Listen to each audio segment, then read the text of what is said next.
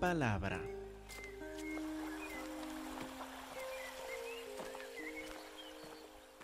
Hermanos, vamos a concentrar en versículo 3, que empieza amados y no lo lean demasiado rápido. Amados.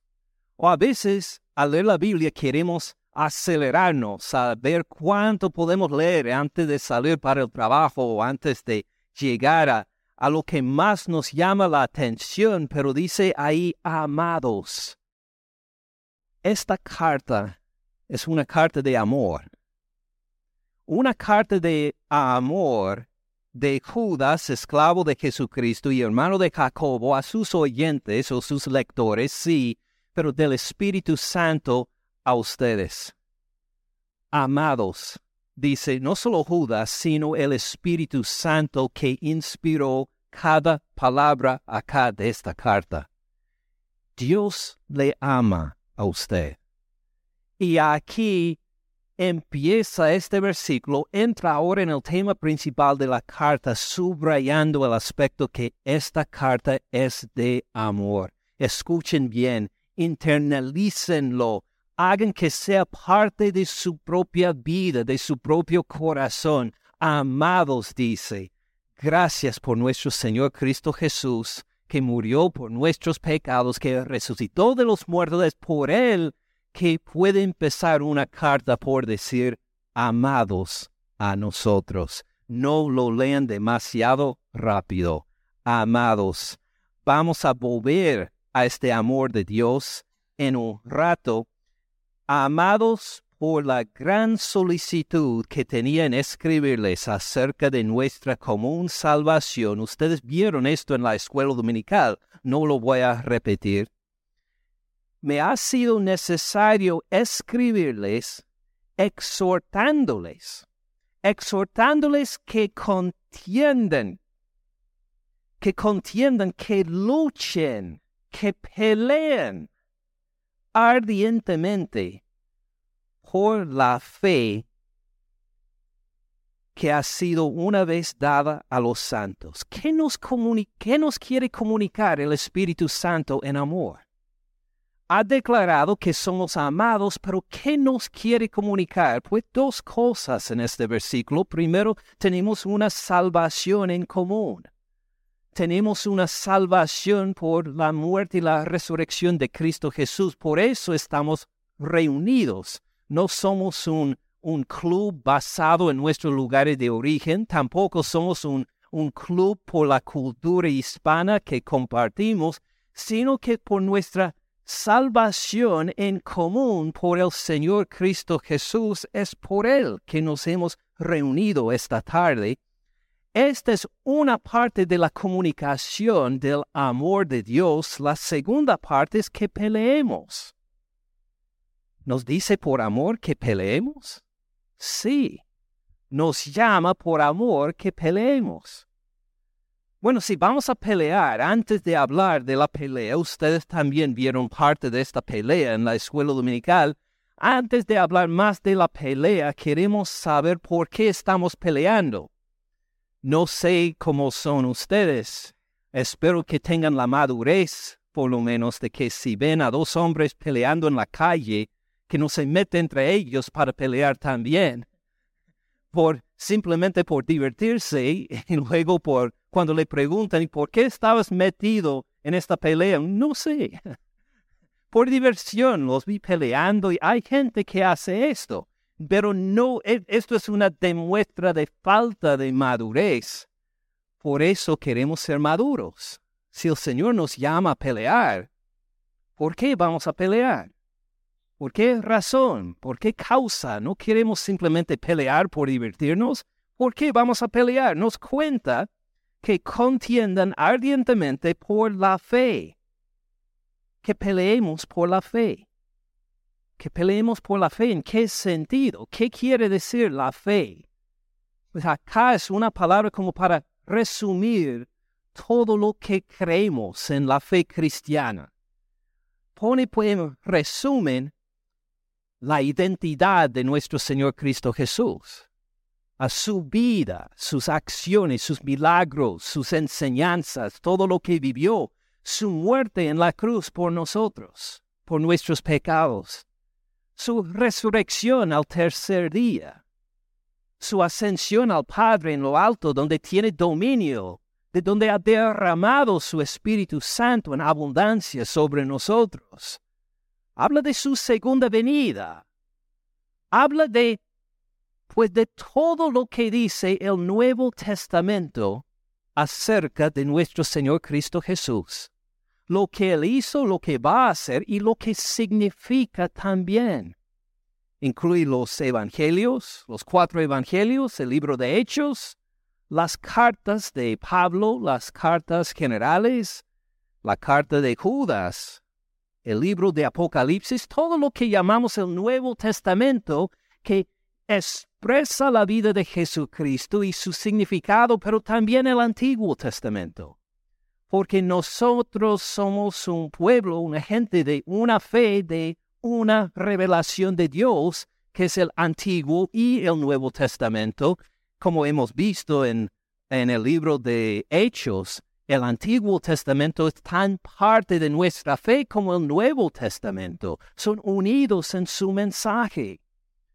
Entonces, cuando dice que peleemos por la fe, estamos pensando en todo lo que hace, todo lo que dice la revelación de Dios acerca de nuestra identidad en Cristo Jesús, el que murió por nuestros pecados, el que resucitó, el que vuelve por nosotros también. La fe en general es todo lo que creemos como el pueblo salvo por Cristo Jesús.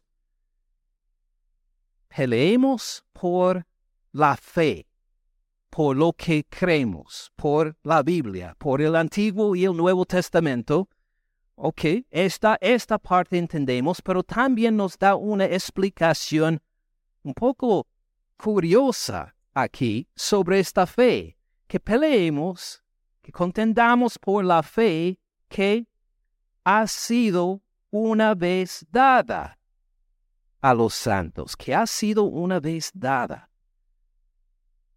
Esperamos tal vez encontrar contiendan ardientemente por la fe cristiana, por la fe en Cristo Jesús. Pero indica algo Judas sobre la pelea que tendremos que en, en que tendremos que participar por describir nuestra fe de esta forma, la fe que ha sido una vez dada. La fe que ha sido una vez dada. Tiene la idea de que, pues nuestra fe, claro, fue una revelación de Génesis, Apocalipsis, pero en cierto sentido ya nos han dado esta fe.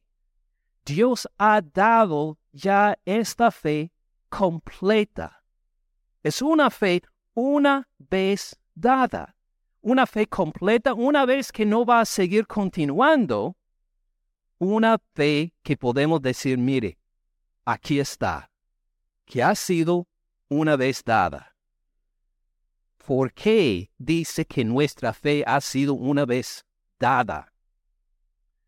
se acuerda de una descripción semejante que sale en la carta a los hebreos. Si nos acordamos de una descripción semejante, entenderemos por qué Judas dice, nuestra fe, la cristiana, ha sido una vez dada. Vamos a ver estos pasajes en Hebreos con un dedo en Judas. Vayan a la izquierda, a la carta a los Hebreos, a Hebreos 9, a Hebreos 9, 12, donde llega uno de los mensajes más esenciales de toda la Biblia, donde llega un mensaje central, esencial, para entender todo desde Génesis a Apocalipsis. Hebreos 9, 12. Dice, no por la sangre de machos cabríos ni de becerros, sino por su propia sangre, hablando de Jesucristo, sino por su propia sangre, no por sangre de animales, sino por su propia sangre entró una vez para siempre en el lugar santísimo, habiendo obtenido ¿qué clase de redención? Eterna redención. Aquí en este versículo encontramos una descripción de la muerte de Cristo Jesús y lo que hizo. ¿Qué hizo la sangre derramada por Cristo Jesús? Jesucristo entró en el lugar santísimo, el lugar más santo, no del templo en Jerusalén, sino en los cielos, como estamos por ver. Entró con su propia sangre, igual como hacían los sacerdotes en el Antiguo Testamento con sangre. Él entró con su sangre derramada en la cruz y que obtuvo eterna redención. Fue sacrificado en la cruz por nosotros el Señor Cristo Jesús una vez, que consiguió esta única vez que murió en la cruz por nosotros, eterna redención. Vamos a verlo en un poco más detalle, bajando a versículo 24. Versículo 24 porque no entró Cristo en el santuario hecho de mano. ¿Cuál sería el santuario hecho de mano? Pues el templo de los judíos en Jerusalén en esa época. No entró Cristo en el santuario hecho de mano, figura del verdadero. Este templo en Jerusalén solo fue una figura, fue una representación de cómo es el cielo no entró Cristo en el santuario hecho de mano, figura del verdadero, sino en el cielo mismo, para presentarse ahora por quienes? Por nosotros ante Dios. Estos hebreos pensaban, pues debemos volver al templo en Jerusalén, donde el sacerdote entra al lugar santísimo con sangre de animales por nosotros. Y dice, no, el autor de Hebreos, tenemos mucho mejor. Tenemos el mismo Hijo de Dios que llegó con su propia sangre al cielo verdadero. Él entró ahí con una redención y consiguió una redención eterna por todos nosotros. Versículo 25. No para ofrecerse muchas veces que hacían los sacerdotes en el templo en Jerusalén ofrecían sangre de becerros y de otros animales constantemente, todos los días. Pero Cristo no tuvo que hacer esto, no para ofrecerse muchas veces como entre el sumo sacerdote en el lugar santísimo, hablando de él en Jerusalén en ese entonces, cada año con sangre ajena, de otra manera le hubiera sido necesario a Cristo padecer muchas veces desde el principio del mundo. Fíjese si la sangre de Jesucristo no hubiera sido eficaz para conseguir nuestra redención. ¿Qué habría tenido que hacer? Tendría que haber sido crucificado constantemente, continuamente, una y otra y otra vez, desde el principio del mundo, desde el primer pecado. Si la sangre de Cristo Jesús no fuera suficiente para nuestra salvación, Cristo habría tenido que ser crucificado constantemente, igual como derramaron la sangre de estos animales constantemente en el templo, y no fue así.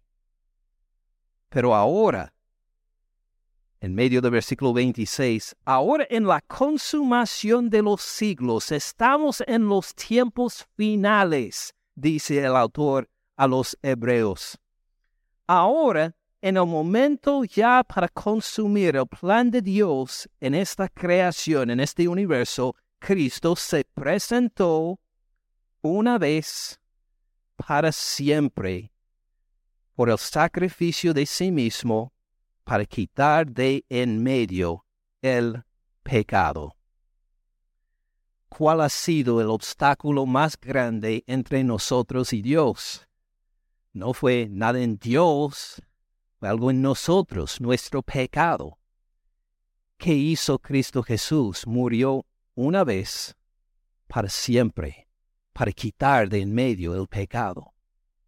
¿Usted tiene pecado entre usted y Dios? Solo si no confía en la muerte suficiente del Señor Cristo Jesús. Él ha quitado este pecado una vez para siempre. Mire también que lo explica en Hebreos capítulo 10. Hebreos 10, versículo 12. 10, 12. Pero Cristo, habiendo ofrecido, ¿cuántas veces? Una vez para siempre. Fíjense cómo repite esta descripción. Una vez para siempre, una vez para siempre, una vez para siempre habiendo ofrecido una vez para siempre un solo sacrificio por los pecados, hablando de su muerte en la cruz, ¿qué hizo? Se ha sentado a la diestra de Dios. Su obra ya terminó. No tiene que trabajar más. Completó la obra de nuestra salvación al morir por nosotros en la cruz.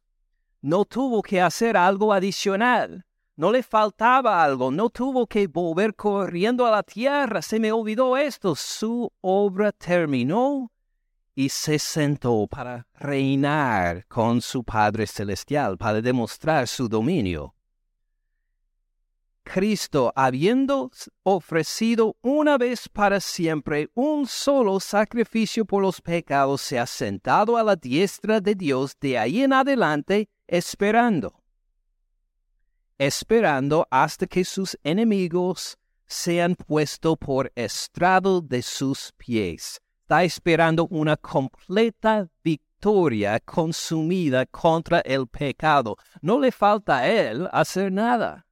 Está sentado, esperando el cumplimiento de los tiempos para volver por nosotros, donde vamos a ver una victoria completa contra el pecado en la nueva creación de ahí en adelante esperando hasta que sus enemigos sean puestos por estrado de sus pies. Versículo 14, porque con una sola ofrenda hizo perfectos, enteros, completos, por los próximos años a los santificados, o para siempre Gracias por corregirme, no lo veía bien. Porque con una sola ofrenda hizo perfectos para siempre a los santificados, a los que ha puesto aparte por fe en Cristo Jesús como suyos. ¿Qué nos quiere decir? ¿Cómo estamos nosotros a la vista de Dios según este versículo? Hechos perfectos para siempre. ¿Por medio de qué? Por medio de una sola ofrenda que hizo el Señor Cristo Jesús por nuestra parte. No porque somos perfectos nosotros, sino porque el sacrificio de Él fue perfecto por nosotros y logró nuestra salvación eterna, Él muriendo por nuestros pecados una sola vez para siempre. ¿Tiene sentido? Ahora, si así es la muerte de nuestro Señor Cristo Jesús por nosotros, si su sacrificio en la cruz es suficiente para el perdón de nuestros pecados, si nosotros tenemos una eterna redención, ¿qué clase de mensaje expresa esto? Un mensaje dado una vez, para siempre. Un mensaje basado en estas buenas, en estas buenas noticias, en esta redención, es un mensaje único, un mensaje completo. Lo que hacemos en el Evangelio no es inventar nuevas cosas. No pedimos a Dios nuevas revelaciones, sino como dice Judas en, en versículo 3, nuestra fe ha sido una vez dada a los santos. Ya la tenemos. Por eso, bueno, asegurar primero. ¿Me entiende? Seguros. A veces escucho silencio cuando espero escuchar un amén o algo, entonces digo, a lo mejor no me entendieron. Lo voy a explicar de otra forma entienden por qué seguimos una fe que ha sido dado una sola vez. porque el sacrificio de Cristo Jesús por nosotros fue hecho una sola vez y consiguió eterna redención. Entonces, al tener las noticias de esto, tenemos una fe que ha sido una vez dada a los santos, ¿verdad? Si no están convencidos todavía, miremos en la carta a los Gálatas de Judas con un dedo en Judas, volvamos a la izquierda, esta vez a la carta a las Gálatas. Vamos a Gálatas capítulo 1, Gálatas 1, versículo 6. Gálatas 1, 6. Ahora, los Gálatas no habían entendido que nuestra fe fue, ha sido una vez dada. Llegaron otros a la iglesia de los Gálatas después de que Pablo lo, la fundó, como vimos en el libro de Hechos. A otros entraron con mm, otras ideas les enseñaron a los Gálatas, no, no, no, ustedes no son salvos, no tienen una eterna redención, no han sido circuncidados. ¿Cómo pueden ser parte del pueblo de Dios sin la circuncisión? Y les enseñaron a los Gálatas, tienen que ser circuncidados y guardar la ley del Antiguo Testamento para ser salvos. Entonces Pablo les reprende ahora en Gálatas 1.6, dice, estoy maravillado de que tan pronto se han alejado del que los llamó por la gracia de Cristo para seguir un evangelio diferente.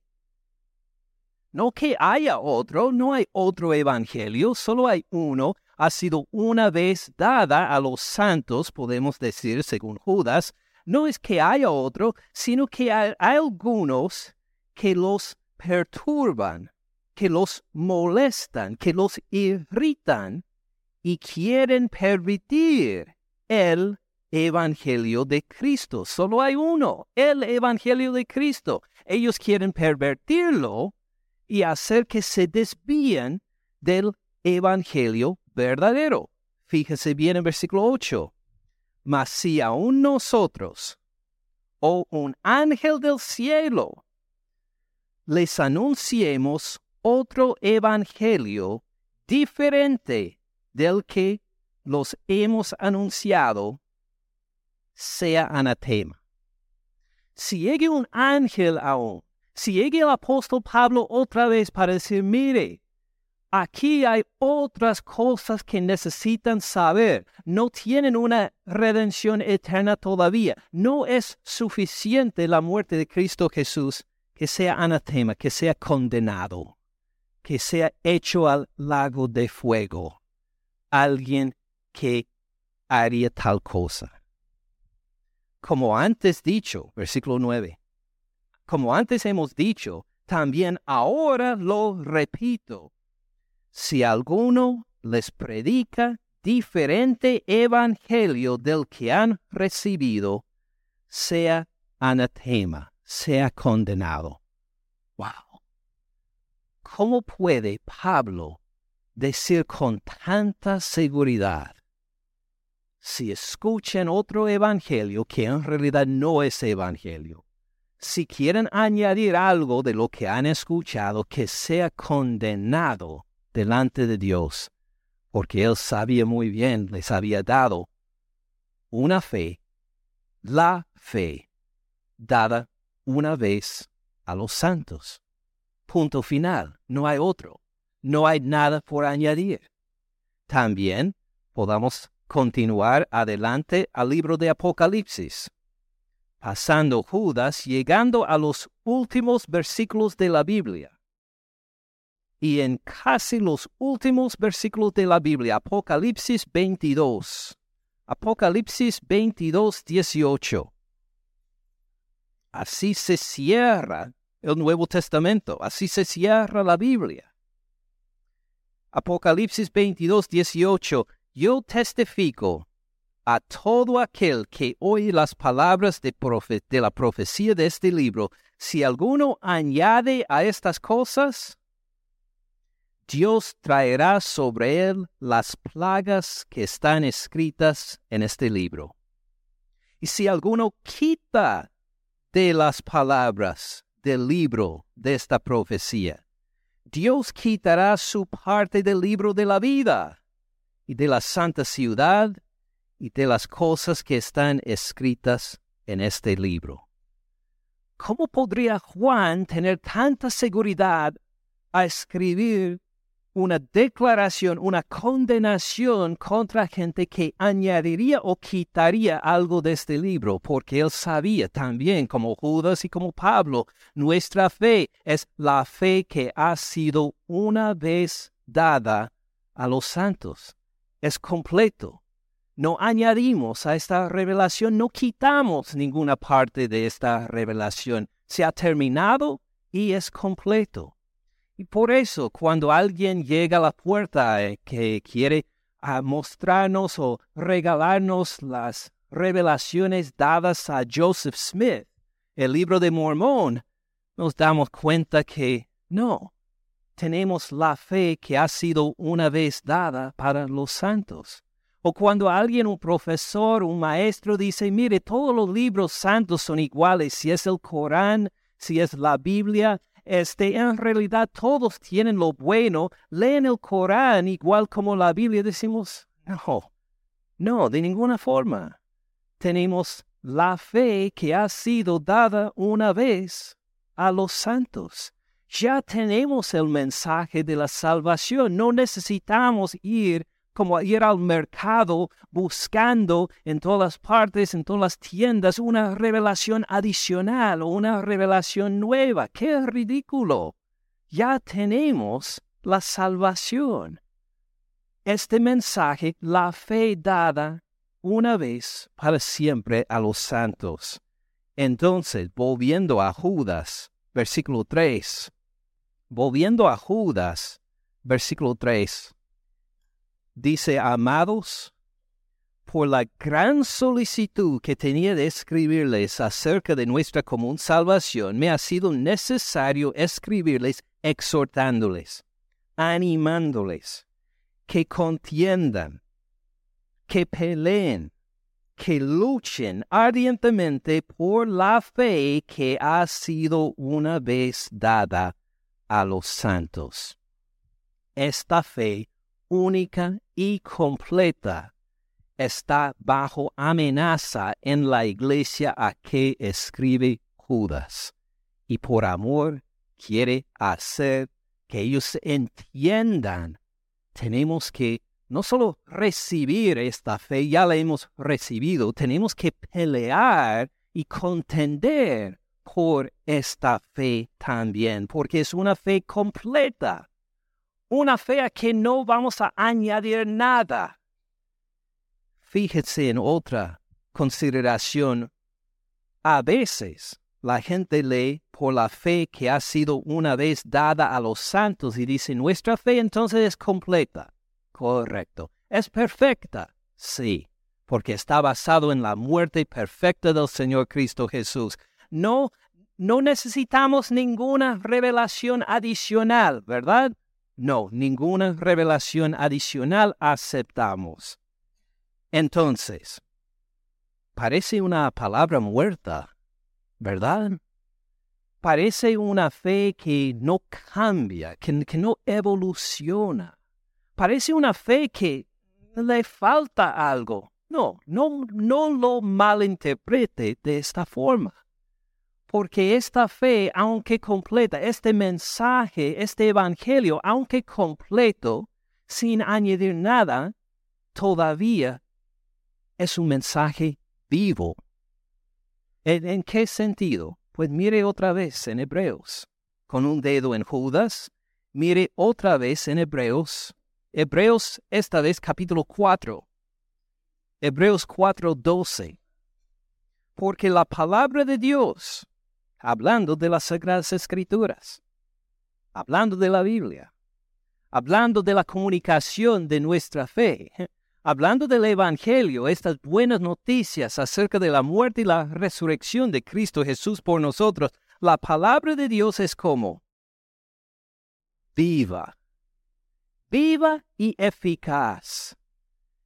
Entra en nosotros, logra lo que Dios quiere Es una revelación completa, pero esto no quiere decir que es una pieza en un museo bajo vidrio que la gente mira y examina y dice, oh, qué lindo, y sigue caminando por el resto del museo.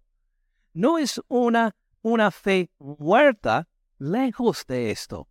El Evangelio que seguimos es vivo y es eficaz más cortante que toda espada de dos filos. ¿Ha experimentado al escuchar la palabra de Dios que parece que el Espíritu Santo tomó una flecha que ha llegado a nuestros corazones y que no podemos quitarla? Así es el Evangelio. Así hace la palabra de Dios. Es más cortante, más rápido, hasta que una espada de dos filos y penetra hasta partir el alma y el espíritu, las coyunturas y los tuétanos, y discierne los pensamientos y las intenciones del corazón. Un momento. Penetra hasta partir el alma y el espíritu. ¿Usted sabe la diferencia entre el alma y el espíritu? Alguien que puede explicarnos cuál es la diferencia entre alma y espíritu. Yo puedo discernir la diferencia entre las dos cosas. Levante la mano, por favor. Yo tampoco. Saben que hay entre teólogos hay discusiones fuertes en si nosotros somos alma y cuerpo o alma y espíritu y cuerpo, y esto han discutido por casi dos mil años. Porque es difícil, uno puede citar ciertos versículos a favor que dicen que somos alma y cuerpo y ya, y hay otros versículos que dicen que somos alma y cuerpo el espíritu, otros que dicen que ah, somos alma, cuerpo, espíritu y corazón. ¿Y cómo vamos a poder entender todo esto? Ah, ¿Sabe? La palabra de Dios sabe discernir entre estos y sabe partirlo. Y si necesitamos un mensaje para el espíritu, la palabra de, de Dios llega a nuestro espíritu para aplicarla. Si necesitamos en nuestra alma alguna palabra de consuelo, llega la palabra de Dios exactamente donde necesitamos para consolarnos y fortalecernos. Así es como penetra y discierne la palabra de Dios de una forma mucho más eficaz que lo que nosotros podemos hacer. Hasta discierne entre los pensamientos y las intenciones del corazón. Le ha pasado a algunos de ustedes, me acuerdo porque me han contado, que estoy aquí predicando y luego le echa culpa a la persona al lado en camino para, para la casa que tú dijiste al pastor todo de mi vida, ¿verdad? Tú le hablaste de mi vida, ya le contaste todos mis secretos, todo lo que tenía guardado y la otra persona insiste, no, no, no le he dicho nada. Es verdad, no me ha dicho nada. ¿Quién le descubrió las intenciones y los pensamientos del corazón? La palabra de Dios. Simplemente al predicar y anunciar la palabra, el Espíritu Santo hace la obra en su corazón para que gente a quienes ni he conocido antes pueden decir, tú me hablaste a mí, tú preparaste este sermón para mí, ¿verdad? No. Lo hice simplemente explicando la palabra de Dios. Si el Espíritu Santo la utiliza, eh, la gloria sea a Él. Toda la gloria sea a Él. Así es como esta fe que nos ha sido una vez dada es una palabra viva y eficaz. No es pieza de museo, no es una fe muerta. Lejos de esto, mientras repetimos esta palabra completa, mientras repetimos esta palabra perfecta, el Espíritu Santo lo utiliza de una forma más penetrante que una espada de dos filos para entrar exactamente donde Dios quiere que llegue, para dirigirnos otra vez a la muerte de su Hijo Jesús por todos nuestros pecados, para confiar en su resurrección, para reconocer que es únicamente por Cristo Jesús que soy perdonado y salvo, que puedo llamar a Dios mi Padre. Volviendo a Judas entonces. Volviendo a Judas versículo 3. Espero que entendamos esta parte bien para poder entender las últimas palabras del versículo. Nos exhorta, nos llama Judas, nos ruega Judas que contendamos, que luchemos, que peleemos ardientemente por la fe que ha sido una vez dada a los santos. Este mensaje nos cambia a ser santos a la vista de Dios. Los que estuvieron en la escuela dominical se acuerdan de Tito 3.3, ¿verdad? Como éramos antes, antes de conocer a Cristo Jesús, antes de escuchar y dejar penetrar este mensaje, aborrecibles, pecadores, aborreciéndonos los unos a los otros. Éramos pecadores, pero ahora por el Evangelio, porque hemos recibido y creído, confiado en este mensaje una vez dada a los santos. ¿Cómo somos ahora? Santos. Este mensaje transforma vidas. No es una palabra muerta, lejos de esto. Nos hace reflejar la santidad y el amor de Dios. Que contendamos ardientemente por la fe que ha sido una vez dada a los santos. ¿Cómo vamos a pelear?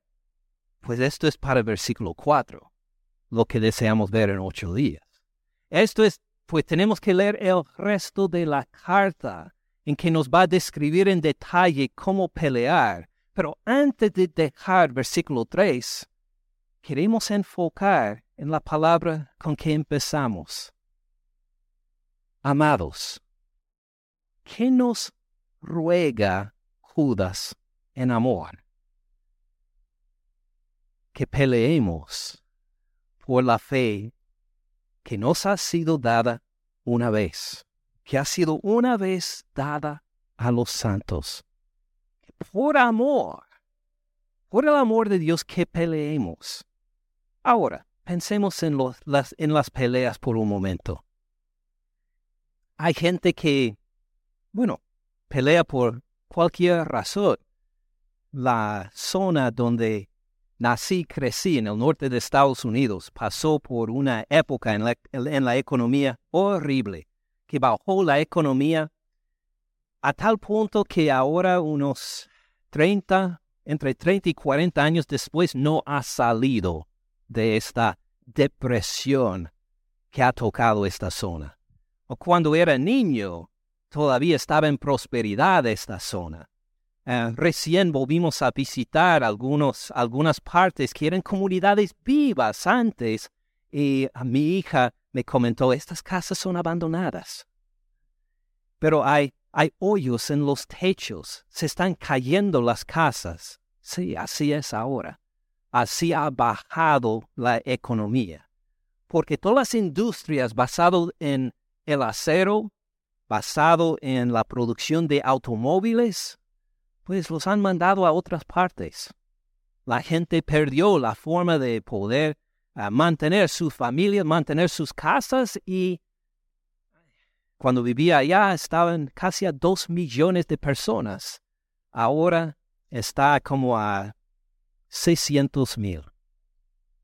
Fíjense, todos soy uno de ellos que ha abandonado esta zona. No hay futuro allá. Ahora, en estas zonas, para la gente que todavía vive allá, para la gente que vive todavía en Michigan, en Ohio, en estas zonas de producción de automóviles, es bien importante para ellos la marca de carro que maneja. Porque si es una marca extranjera, quieren pelear. Allá compran Ford, Chevrolet, porque dice, si compras otra marca, esto significa que uno de los nuestros está por perder su trabajo, porque has mandado estos trabajos en el extranjero, a Japón o a Corea o a donde sea. Y esto es como para pelear. Si uno va a una fábrica Mazda de los carros japoneses en Michigan, usted puede mirar el estacionamiento de la fábrica Mazda en Michigan. ¿Sabe de qué marca son todos los carros? Ni hay un Mazda ahí. Todos son Ford o Chevrolet.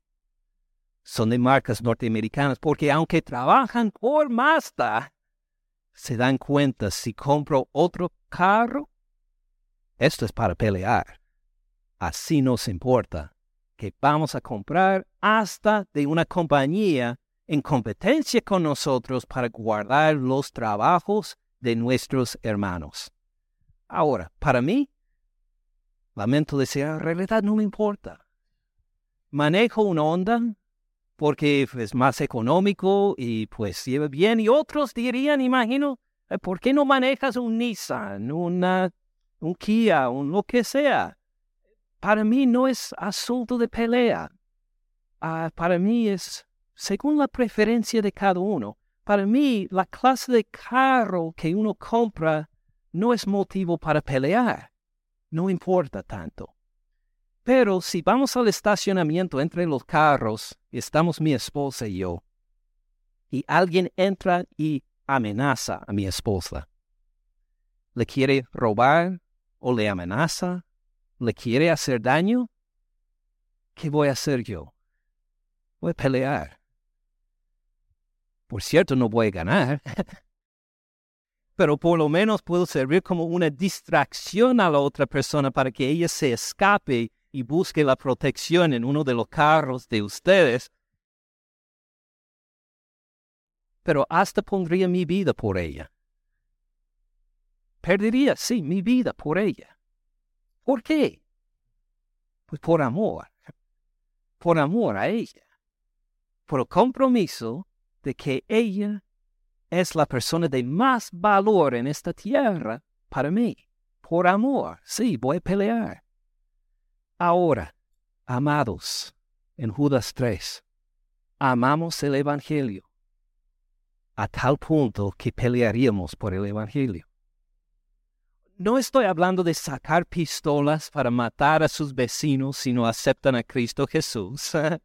No estoy hablando de peleas de este sentido. Acuérdense lo que nos dice 2 Corintios 10, este, dice, pues aunque andamos en la carne, no peleamos según la carne, porque las armas de nuestra milicia no son carnales, sino poderosas en Dios para la destrucción de fortalezas, derribando argumentos y toda altivez que se levanta contra el conocimiento de Dios, llevando cautivo todo pensamiento a la obediencia de Cristo. Fíjense cómo nuestra pelea es cerebral, mental, es con las ideas, es lo interior. Voy leyendo de 2 Corintios 10, 3 a 5, pero no pierda Judas 3 porque inmediatamente regreso.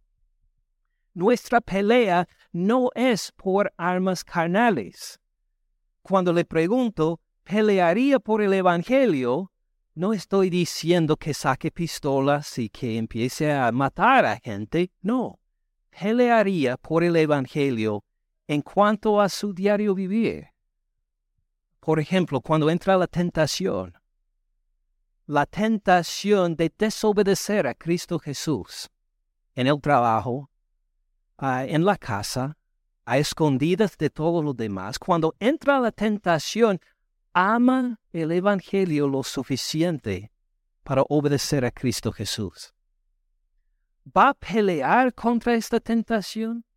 ¿O dirá que, no, no, no, no, pues, eh, ¿qué importa? Es como la marca del carro, lo que es su preferencia, y si peco ahora y nadie me ve, pues no cuenta. Este no es amor. Por el amor peleamos, peleamos por lo que más amamos. ¿En qué punto está el Evangelio en su amor. Ama el Evangelio para resistir la tentación, para pelear contra la tentación, para decir que aunque me mate, no voy a desobedecer el Evangelio del Señor Cristo Jesús. Aunque me toque derramar sangre, voy a ser fiel al llamamiento de Cristo Jesús en mi vida. Voy a decir no a la tentación y voy a pelear para que ande en la santidad por la fe que ha sido dada una sola vez por mí. Cristo murió por mí, por su amor a mí. Voy a corresponderle este amor, hasta por pelear por el Evangelio. ¿A qué punto amamos el Evangelio? Padre Celestial, gracias por llamarnos amados en este primer versículo. Gracias por habernos dado una revelación completa y perfecta.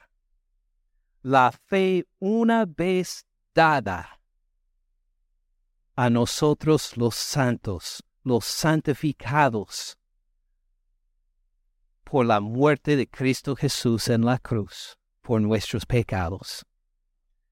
Gracias Padre Celestial por revelarnos todo, por hacerlo claramente, por decirnos que no tenemos que confiar ni buscar en nada más, que la muerte de tu Hijo Jesús ha sido suficiente por nosotros y ahora Él tiene dominio a tu diestra, está eh, tiene dominio sobre todo y ha derramado su espíritu en nosotros, Padre, por favor, haz que nuestro amor por ti y por esta salvación siga creciendo a tal punto que estemos listos a pelear por el Evangelio para mantenernos puros en nuestro diario vivir, para andar santificados, para, para que juntos